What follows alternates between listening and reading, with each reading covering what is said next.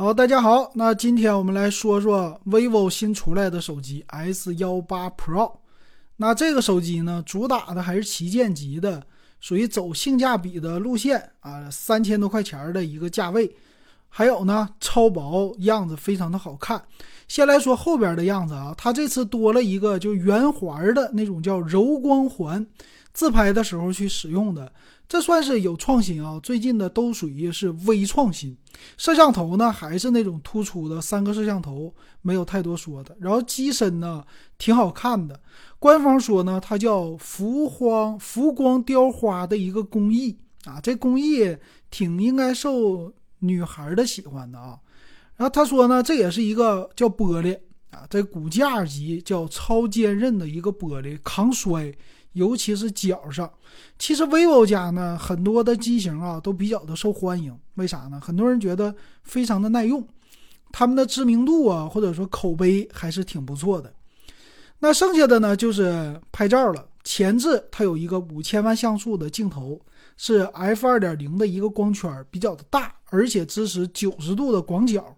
你无论说是拍照啊，还是视频通话呀，有广角就比较的好。你看的地方啊，或者看的这个景比较的多，比较远啊。它的屏幕呢是一个极点屏，后边的摄像头呢有三个，一个是叫五千万像素的索尼 IM x 九二零传感器的主摄，这个是一点四九分之一英寸的，还有一个呢是叫仿生的主摄。啊，这刚刚说完了，还有一个超广角五千万像素的，还有一个叫专业长焦人像镜头，啊，支持两倍光变。这这一看呢，Pro 呢主要升级就是在摄像头方面，算是旗舰级的了。所以你在应用的时候有很多好的，比如说拍照更清晰呀，啊，人像啊，虚化呀很好。那后边的光环，它也着重做了一个介绍。叫柔光环，这是干啥的呢？主要就是晚上去用的啊。那它这个里提到的是，我用一个柔和的光线打一个光，让你拍的照更好看。嗯，这个补光呢，我觉得它还是比较的有限的，就是聊胜于无。但是看了一下它的介绍啊，实际补光补出来的人像啊，显得脸就特别的平。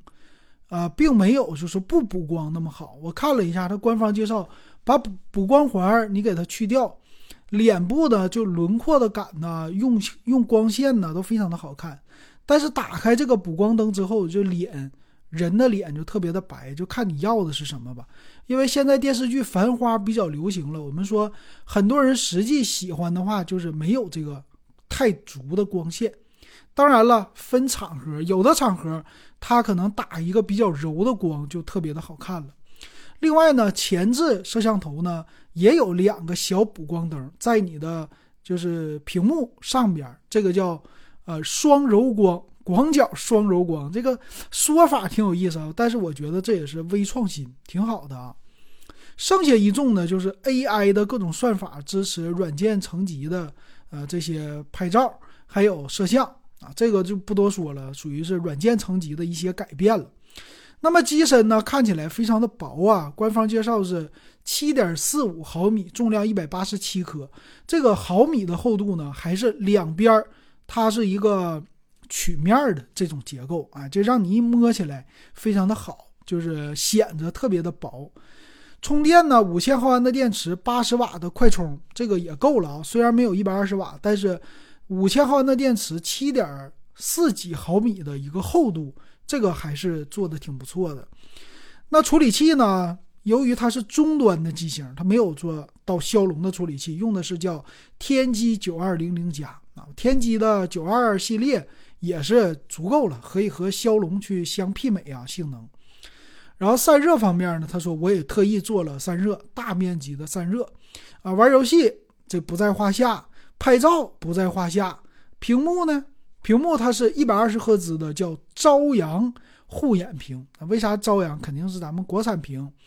还有在阳光底下非常的充足，亮度很好，一点五 K 的分辨率啊！就今年你记准了，买旗舰级还是千元机，你都记住，一点五 K 是一个普及的标准了啊，咱不能说是高级的标准啊，普及的标准。那么内存也够大，十六个 G 最大，存储呢五百一十二个 G，当然了，看你的版本了。支持最新的 WiFi 七的技术啊，虽然说没有普及，但是我都支持，这就不错了啊。那我们最后来看详细的参数。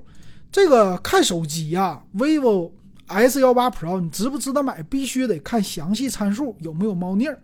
厚度呢，七点四五毫米，重量一百八十七克，这个非常的好啊。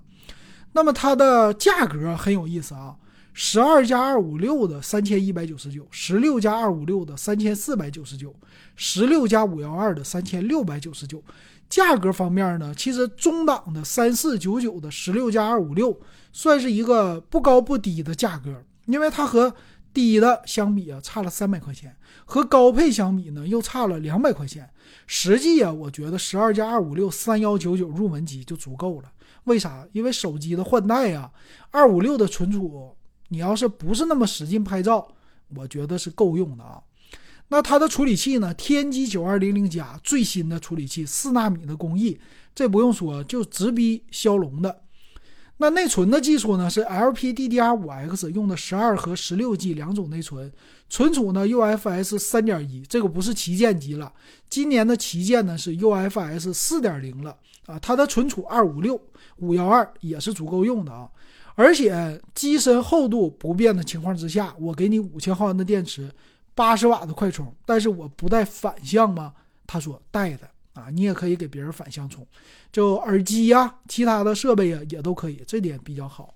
屏幕六点七八英寸，一点五 K 的分辨率，这个分辨率很高，AMOLED 屏。摄像头呢，前置后置人家都是主摄五千万的，就主打拍照。那后置有意思了。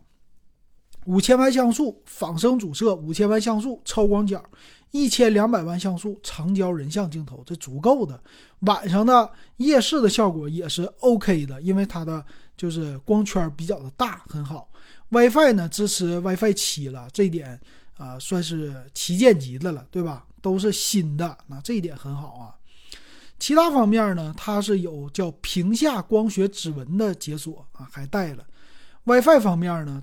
最新的 WiFi 七，蓝牙五点三，所以你一般用的这些设备啊都是支持的，并且有 NFC 刷卡呀都可以。别的方面就没啥了。那我觉得呢，这 Pro 版它价格比较便宜，S 系列水桶的理论呢可以够了啊，基本上你玩游戏干嘛都够用，而且价格不贵，三幺九九的，你像春节呀，它还会便宜个两三百块钱啊，就做到二九九九的价位。